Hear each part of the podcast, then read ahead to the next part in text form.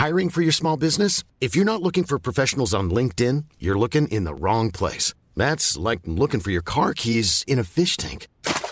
LinkedIn helps you hire professionals you can't find anywhere else, even those who aren't actively searching for a new job but might be open to the perfect role. In a given month, over 70% of LinkedIn users don't even visit other leading job sites. So start looking in the right place. With LinkedIn, you can hire professionals like a professional. Post your free job on linkedin.com slash people today. Bonjour, je suis Gaël Châtelain-Berry, bienvenue sur mon podcast Happy Work, édition spéciale. Dans cet épisode, je reçois Magali Siméon, qui est la cofondatrice et la CEO d'une startup qui s'appelle Lily Facilite la Vie. Lily Facilite la Vie, c'est 750 000 utilisateurs, rien que ça. Et l'objectif, c'est de faciliter la vie de ses utilisateurs. Quelle plus belle mission. J'espère que vous passerez un aussi bon moment à écouter cette interview que j'ai eu à la faire. Bonne écoute. Bonjour Magali. Bonjour Gaël. Alors Magali, je suis très heureux de vous recevoir dans Happy Work et comme d'habitude, avant de vous poser des questions sur votre formidable aventure avec Lily Facilite la Vie, je vais vous présenter très rapidement. Donc vous êtes CEO et fondatrice d'une start-up. Lily facilite la vie, mais avant cela, vous avez eu une grande carrière dans les assurances et à 50 ans, vous avez tout quitté du jour au lendemain pour monter votre propre entreprise et être plus aligné avec vos propres valeurs de respect du salarié en tant que personne et de cohérence entre vie pro et vie perso. Aujourd'hui, votre entreprise que vous avez créée compte 750 000 utilisateurs, rien que ça. Et avant d'attaquer les questions, je précise qu'en plus de tout cela, nous sommes collègues de travail, puisque si j'ai bien compris, vous êtes également podcasteuse, ce qui est formidable. Vous cumulez les métiers, il n'y a rien de mieux. Alors, ma chère Magali, première question que j'aimerais vous poser, qu'est-ce qui vous a pris à 50 ans? Deux choses. La première, c'est euh, une conviction personnelle qui était que c'est compliqué d'exercer une fonction de dirigeant dans un grand groupe en étant aligné entre ce qu'on dit et ce qu'on fait. Et en fait, le constat que moi, quand je ne suis pas aligné, euh, ça crée euh, même des dysfonctionnements physiques, c'est-à-dire que je n'y arrive pas, c'est pas possible. Mais c'est clair que dans les grands groupes, il y a de plus en plus de compromis à faire avec ses propres valeurs d'une certaine manière. Oui, et en fait, euh, oui. En fait, souvent quand je dis ça, on me dit ouais, t'as un côté un peu bulldozer. Non, non, j'ai pas. Je sais faire de la politique. Je suis pas non plus que blonde, mais euh, il y a une différence entre faire de la politique, savoir tirer un bord, marcher en crame et être vraiment désaligné par rapport à ses valeurs. Et c'est ce pas-là que physiquement, je n'arrive pas à franchir. Hmm. Donc, je me suis dit, OK, t'as plus d'avenir comme dirigeant, en tout cas dans des grands groupes. Et je pense qu'il y a chez moi une espèce un peu de l'esprit de contradiction qui existe quand même. Et je me suis dit, on a un peu l'impression qu'il y a que les jeunes qui peuvent entreprendre. Et, et, pourquoi Pourquoi il y aurait que les jeunes? Et donc, je pense que le cumul des deux, je me suis après tout, pourquoi pas J'adore ce que vous dites, Magali, mais ça me fait penser à quelque chose. Vous, vous n'avez peut-être pas eu cette citation, euh, et vous allez peut-être pouvoir réagir, mais pas forcément là. Mais quelque chose qu'a dit euh, le patron du Medef, Geoffroy Roux de Bézieux, il y a un mois et demi. Euh, quand on commençait à parler, vous savez, de l'indice pour les euh, pour les seniors, oui. Mmh. Et il a dit, et ce n'est pas une blague, je l'ai entendu et ça a été repris par la presse après. Non mais vous n'imaginez tout de même pas quelqu'un de plus de 50 ans dans une start-up. Oui. Oui. Et ça c'est un truc. Euh... C'est grave quand même. Vous êtes et vous êtes la preuve de l'inverse quand même. Euh, et je pense que c'est un vrai problème sociétal.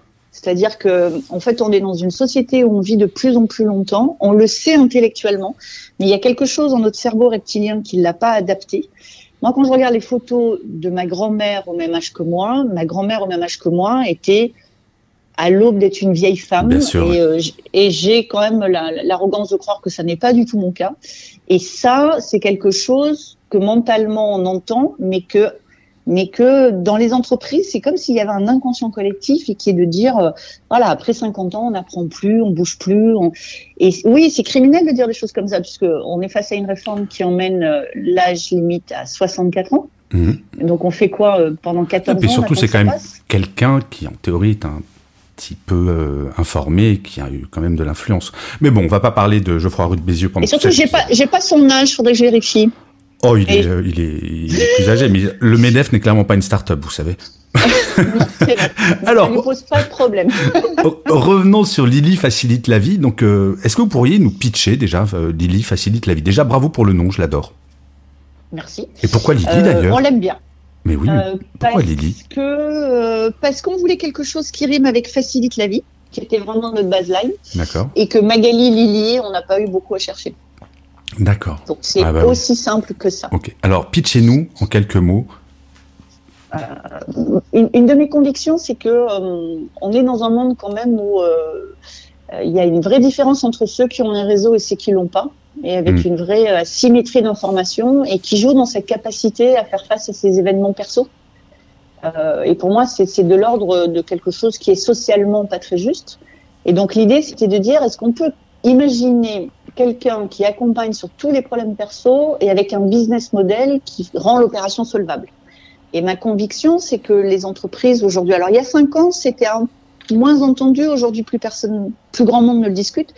Ma conviction, c'est que les entreprises ont intérêt à ce que leurs salariés aillent bien dans leur tête, euh, ce qu'on appelle la santé mentale. Et une des façons d'aller bien dans sa tête, c'est quand même d'avoir une vie perso euh, qui se gère correctement. Et donc nous, on est là pour aider les salariés à résoudre leurs problèmes perso Mais ou à faire justement, face à leur première fois. c'est euh, l'accroche sur votre page d'accueil sur votre site web, c'est hyper simple. C'est réduisez l'impact des problèmes personnels sur le fonctionnement des équipes. Mais vous faites comment? Vous êtes magicienne? Concrètement, ça se passe comment? Mais, mais ça demande pas tant de... C'est ça qui est intéressant. C'est, vous voyez, euh, on, a, on a une dame qui nous écrit il y a 15 jours en disant euh, euh, Je pense que ma maman fait l'objet euh, d'un abus de confiance par un homme, ma maman âgée, qu'est-ce que je peux faire? Mhm. En fait, notre intervention, elle va jouer à trois niveaux. D'abord, on va la rassurer. On oublie toujours l'impact de rassurer les gens. Voilà, ce qui vous arrive, c'est déjà arrivé à d'autres. Mais là, qui lui répond, Magali? les conseillers chez qui sont formés spécifiquement à notre approche. Donc, ce sont des conseillers Lily. Et puis après, on va lui apporter des solutions concrètes. Et donc, dans un seul échange, qui va être par mail, par SMS ou par téléphone au choix du membre, on va à la fois apporter le renforcement positif, qui est une, une- un élément que moi je trouve essentiel dans la relation, et puis on va apporter la solution concrète qui va permettre d'avancer. Et là, on a des conseillers. Il faut se souvenir que tout le monde n'a pas des problèmes tous les jours. Donc en fait, on a une plateforme où les gens peuvent accéder pour préparer leur première fois, pour se renseigner sur des sujets, et ils accèdent aux conseillers quand ils ont un problème. Et c'est là où on intervient. Et les problèmes pouvant être d'absolument tout ordre. Oui. On a décidé de pas se limiter parce que notre notre enjeu et notre objectif, c'est que si j'ai un problème, je pense Lily. Et c'est pas si j'ai un problème, je me demande si celui-là peut être traité par Lily. Donc, on traite tous les problèmes. Il y en a qui demandent des interventions très simples. On a eu il y a quelques mois la question où est-ce que je peux aller faire réparer ma télé? On a répondu. Mhm. Ah, et maintenant, c'est une réponse qu'on a qui est normée. On a regardé, on a répondu. À des réponses plus compliquées, euh, je suis à la limite de me faire expulser de mon appartement. euh, mon enfant s'est fait harceler. euh, comment je peux réagir? Mais ça, vous voyez, c'est, c'est, on a le 80-20 qui joue, c'est-à-dire que pour nos membres, c'est la première fois, et pour nous, c'est pas du tout la première fois. Ouais, Et donc sûr. les réponses sont assez cadrées, mais j'insiste en fait sur la dimension humaine et de renforcement positif. Je pense que dans notre société, on, on oublie complètement le poids des encouragements euh, et, et du soutien qui fait qu'on va se sentir plus apte à régler son problème aussi. Oui, ne serait-ce que de pas se savoir seul, c'est extrêmement rassurant et de savoir qu'il y a quelqu'un qui va nous épauler par ailleurs, c'est quand même, euh, ça change un peu la donne. Et je regardais, vos, vos clients sont des clients plutôt très prestigieux. Euh, vos contacts sont qui les DRH essentiellement? Oui, essentiellement.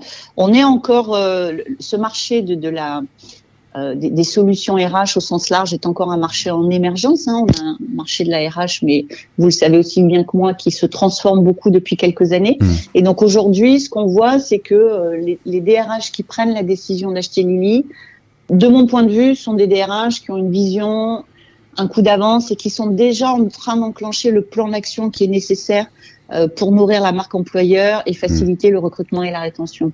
C'est la réflexion que je me faisais en regardant vos tâches. Je me disais, votre, euh, votre entreprise et le résultat de votre entreprise a dû exploser entre avant et après la pandémie, mais sans rapport avec la pandémie, mais plus avec la grande démission où c'est un vrai outil de fidélisation.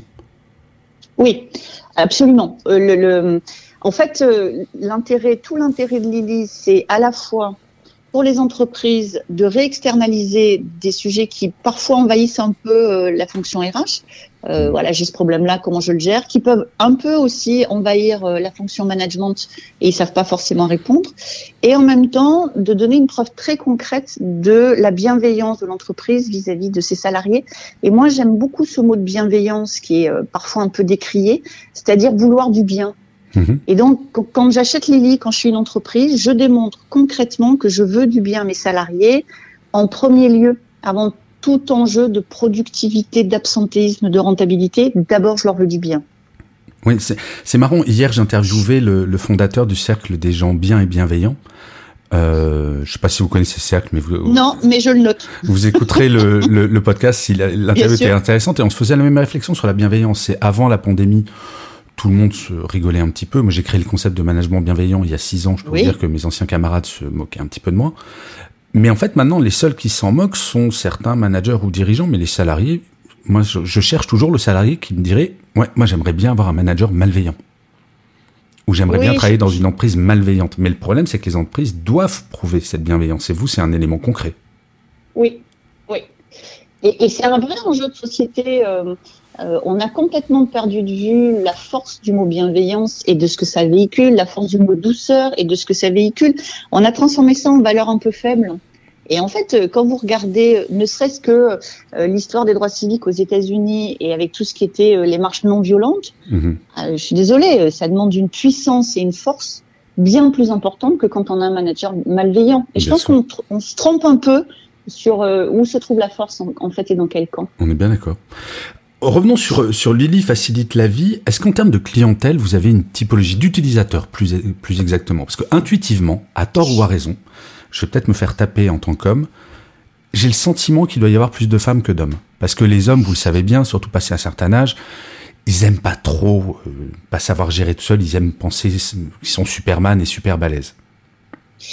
Alors moi je pensais ça quand j'ai créé Lily et euh, forcé de constater qu'en fait non. Donc euh, on voit quoi? Chez les plus jeunes, on voit un recours à Lily très. Euh, euh, ça me fait suer de déclarer mes impôts. Quoi. Donc, euh, créez-moi un service. Moi, je suis prêt à payer, mais je veux pas déclarer mes impôts ah moi-même. Ouais, et ça, c'est homme-femme. Ah, mais vous pouvez faire ça. Déclarer... Ben, on a créé un service, ils sont prêts à payer. Moi, je, on n'a vraiment pas de limite. Hein. Je veux dire, quand un DRH me dit j'ai cette demande-là, on a trouvé quelqu'un dont c'est le métier, et donc on a des salariés, hommes et femmes, plutôt jeunes, qui disent déclarer mes impôts, c'est un problème, donc euh, je suis prêt à payer pour qu'on le fasse pour moi. Sur la tranche petite enfance, on voit plus de femmes. Donc euh, sur euh, les, les, salariés 30, 38. Et après, sur la tranche 40 et au-delà, on voit revenir des hommes sur des sujets d'orientation scolaire, des hommes en garde alternée avec des problématiques certains de, de j'ai un peu du mal avec ce nouveau quotidien que je ne sais pas gérer, et des hommes qui sont confrontés au vieillissement de leurs parents. Hmm. Et donc, in fine, il n'y a pas de surreprésentation des femmes. D'accord. Et est-ce qu'en termes de problématiques à gérer, il y a des grandes tendances? Est-ce que j'imagine qu'entre avant et après la pandémie, il y a eu des, des, évolutions ou pas tant que ça au final? Non, pas tant que ça en fait. Nous, on s'est lancé avant la pandémie avec des focus group et depuis, chaque année, quand on, on, vérifie euh, ce qui a été dit dans les focus group est validé, euh, le premier sujet d'angoisse des Français, c'est la réussite scolaire de leurs enfants. Et donc ça, ça génère euh, des questions sur la gestion des écrans, des, questions sur le soutien scolaire, euh, des questions sur l'orientation scolaire. Enfin, et ça, c'est vraiment un sujet d'angoisse transverse à tous les milieux sociaux. C'est-à-dire que c'est pas plus je suis informé, moins je suis informé. Il y a cet enjeu, et si je rate ça, bah, j'ai raté ma carrière de parent. Après, il y a un sujet de, de qui, qui est un sujet d'enquiquinement, qui est tout ce qui va être autour du domicile des premières fois. Je fais des travaux, j'achète. Ça peut être une zone de stress parce que je peux me faire avoir. Et donc là, on est plutôt dans ce que nous on appelle l'accompagnement des premières fois, avec des contenus ou des parcours d'accompagnement sur euh, sur des sujets euh, assez triviaux, mais qui, quand ça nous arrive pour la première fois, sont compliqués. Et puis mmh. après, il y a ce sujet euh, qui est une espèce d'inquiétude larvée, qui est mes parents vieillissent. Et donc, ils sont pas dépendants aujourd'hui, mais j'ai cette inquiétude que si ça arrivait, j'anticipe que ça serait compliqué. Et c'est ce qui est sorti dans les focus group qu'on a fait dans toute la France en 2018. Et depuis, c'est ce qu'on constate chaque année sur les questions qu'on a. Et dans une proportion, euh, je dirais la moitié, c'est surtout ce qui va être euh, les enfants. Hmm. Et puis euh, un quart le domicile et un quart les parents qui vieillissent. Bah, c'est clair, c'est mon épisode d'aujourd'hui de Happy Work parle des aidants et d'une association qui s'en occupe, qui est extrêmement intéressante. Le chiffre est hallucinant. C'est aujourd'hui, il y a un salarié sur cinq qui est un aidant. Et le chiffre m'a épaté. Et en 2030, ça sera un sur quatre. Oui, ce qui manque toujours à ce chiffre, c'est la, la proportion. Enfin, c'est dans quel de comment je vais le dire? C'est euh, jusqu'à quelle intensité on est. Bien sûr. C'est-à-dire que on vit dans une société, mais on revient un peu à notre début de conversation. Nous vivons plus longtemps, hmm. et tout le monde le sait. Et en même temps, on n'a pas forcément ancré ce que ça veut dire concrètement. Ça veut dire que euh, la plupart des, des jeunes aujourd'hui ont encore leurs grands-parents, Beaucoup de quinquagénaires ont encore leurs parents. Et donc, on a un intergénérationnel qui s'installe et qui emmène à des projections et des interrogations. Et donc, moi, aujourd'hui, j'ai des parents, par exemple, qui sont autonomes, euh, avec, avec une maman qui, qui est aveugle, qui n'y voit plus. Et donc, je suis emmenée à faire certaines choses pour eux. Est-ce que je suis aidante? Est-ce que je me considère comme aidante? C'est-à-dire, quelle est la proportion de mon temps? Hmm. Et dans ce chiffre qu'on me donne aujourd'hui, et c'est et, et marrant parce que je me suis dit que j'allais creuser la question, euh, il y a certainement des gens qui sont aidants de personnes dépendantes, et on en a connu autour de nous. Et ça, ça il y a une intensité, il y a un niveau de stress qui... Euh, bah, c'est un deuxième travail en fait. Voilà, et qui nécessite que les entreprises s'en préoccupent parce que c'est vraiment important. Deux, bah, mes parents sont plus âgés et donc euh, je fais leurs papiers, je paye leurs factures. Et c'est ça qu'il faut qu'on on essaye aussi de, de graduer. C'est le niveau des danses. Et avec, euh, je, vais, je vais changer de sujet euh, un, un, petit peu. Quelle est la chose dont vous êtes la plus fière depuis que vous avez créé cette, cette entreprise? C'est qu'aujourd'hui, on est 20 dans l'équipe. Hein qu'on vérifie tous les mois euh, comment vont les gens et que euh, et qu'en fait je crois vraiment donc on est trois associés je crois vraiment qu'on a créé une entreprise où il fait bon vivre euh, où une des valeurs c'est la bienveillance, mais une autre c'est la fiabilité. Et donc on, est on est bon. J'ai une équipe qui produit bien et en même temps nous faisons très attention à leur équilibre de vie, à leur bien-être. Et je crois qu'on y arrive. Et, et voyez, par rapport à ce que je disais tout à l'heure sur pourquoi j'ai quitté les grands groupes, alors quand on était trois, on me disait bah oui, vous êtes que trois. Puis quand on était dix, on me disait bah oui, vous êtes que dix. Bon là maintenant on est 20, hein, ce qui est la taille d'une équipe euh, standard dans une mhm. entreprise. Euh, on est en 100% télétravail depuis la création de Lini. Et, euh, et je crois vraiment qu'on a créé une entreprise où il fait bon vivre et c'est le truc dont je suis plus fière. Parce que c'est possible, en fait. Mais c'est ça qui me surprend un, un petit peu, parce que j'avais entendu que vous étiez en 100% télétravail. Euh, comment on garde du lien et comment on crée du lien en étant en 100% télétravail? Alors nous, on a créé l'entreprise comme ça, ce qui est très différent de tous ceux qui l'ont subi euh, à l'époque de, la crise sanitaire. Donc euh, déjà, la phase d'onboarding dure 15 jours, elle est extrêmement structurée et elle nécessite pour le nouvel arrivant d'avoir un parcours très accompagné où il va être en, relation avec tous les salariés de l'entreprise. Mhm. Ensuite, on réunit toute l'équipe physiquement tous les trimestres et c'est un temps fort vraiment important et qui permet euh, euh, de, de, de, bien travailler ensemble. Dans des tiers-lieux euh, ou vous avez des locaux pour ça, ou ça Dans des tiers-lieux. D'accord. Dans des tiers-lieux. Et puis enfin, euh, on a on a formalisé un certain nombre de rituels. En fait, en fait, Gaël, c'est toujours la même chose. C'est une, une, question de management. Hier, je discutais avec la salariée d'un groupe qui me racontait qu'elle vivait encore dans une entreprise avec des longs couloirs. On pourrait quasiment faire du skateboard et les portes fermées. Bon, moi je suis désolée, j'ai vécu. mais oui, moi j'ai vécu dans des boîtes comme ça. Savoir que Gaëtan, qui est à quatre portes de moi, va bien ou va pas bien, mais moi j'en sais rien. Mmh. Aujourd'hui, euh, on a des outils de communication. Moi je sais que si, alors je vais pas donner de vrai prénom, mais on va dire, je sais que si Sacha, ça fait deux jours que je l'ai pas vu passer sur le Discord de la boîte, c'est qu'il faut que je lui passe un coup de fil. Mmh. Et si moi je le sais pas, son manager va le savoir. Et donc en fait, c'est pas une question de distance, mais mais vous le savez et quand je vous lis, on voit bien aussi que c'est ce que vous poussez. C'est une question d'attention dans le management. Non, c'était juste la, question. Je, m'imagine, jeune diplômé euh, de ma fac ou de ma grande école, euh, venant travailler dans une entreprise en 100% télétravail, ça doit quand même être un peu perturbant et donc ça doit demander un accompagnement quand même assez fou pour euh, créer une culture d'entreprise, pour ce, ce, genre de choses. Donc ce que vous dites, c'est qu'il y a un onboarding qui est extrêmement cadré. On dit pas juste, tiens, tu te connectes sur tel serveur et c'est bon. Ah non, ah non, ah non, il y a un onboarding qui est extrêmement cadré. Il y a des rituels toutes les semaines euh, pour que au moins une fois dans la semaine vous ayez un moment de convivialité avec quelqu'un de l'équipe. Euh, il y a des évaluations tous les mois de comment va l'équipe, puisqu'il nous permet d'avoir une note moyenne et de voir s'il y a des plans d'action à mettre en place. Euh, et puis les managers qui sont recrutés chez Lily sont formés à la culture Lily et aux actes de management qui portent la culture Lily. Mmh. Et un truc tout bête mais que je dis à chaque fois, chez Lily, tout le monde doit mettre sa caméra on hmm. tout le temps. Parce que moi, j'ai besoin de voir les gens pour savoir s'ils vont bien. Et quand je vois les gens, je sais dire s'ils vont bien ou pas. Alors vous savez qu'il y a une technologie qui est arrivée sur les dernières iPhones qui va révolutionner la visioconférence. Parce qu'il y a quelque chose. Ah bon? Mais oui, il y a quelque chose qui n'existe pas quand on est en visio avec nos ordinateurs, c'est de se regarder dans les yeux. Et des- vrai. Et des psychologues ont expliqué que c'était une des énormes problématiques du lien à distance. À moins d'avoir un strabisme divergent, c'est compliqué. Mm. Eh ben, prenez les iPhones récents et faites une visio et vous verrez qu'en en regardant votre écran, la caméra fait comme si vous regardiez les yeux de l'autre. Et, et- et ça, c'est hyper intéressant parce que oui, je suis d'accord. Moi, je suis toujours un peu gênée en me disant si je regarde la caméra, on regarde tous en l'air. quoi. Oui, Complètement. c'est vrai. Eh ben, Oui, c'est vrai. la technologie a apporté une solution à ça, vous voyez. Ils ont écouté les psychologues, comme quoi c'est intéressant quand même, tous ces trucs-là. Mais c'est fascinant. Mais je pense que la technologie est, porteur de- est porteuse de choses euh, positives à partir du moment où c'est managé et accompagné, que ça soit dans notre vie perso, dans notre vie pro. En fait, le, le gros enjeu des entreprises aujourd'hui, c'est le management de proximité. Et c'est quelque chose qui a été euh, désinvesti. Moi, je, je l'ai vu dans ma carrière. C'est-à-dire qu'on a une espèce de, de pratique en France de beaucoup nommer en manager. On a eu beaucoup de managers qui étaient des experts, en fait, Mmh. avec des niveaux de formation post-promotion assez faibles.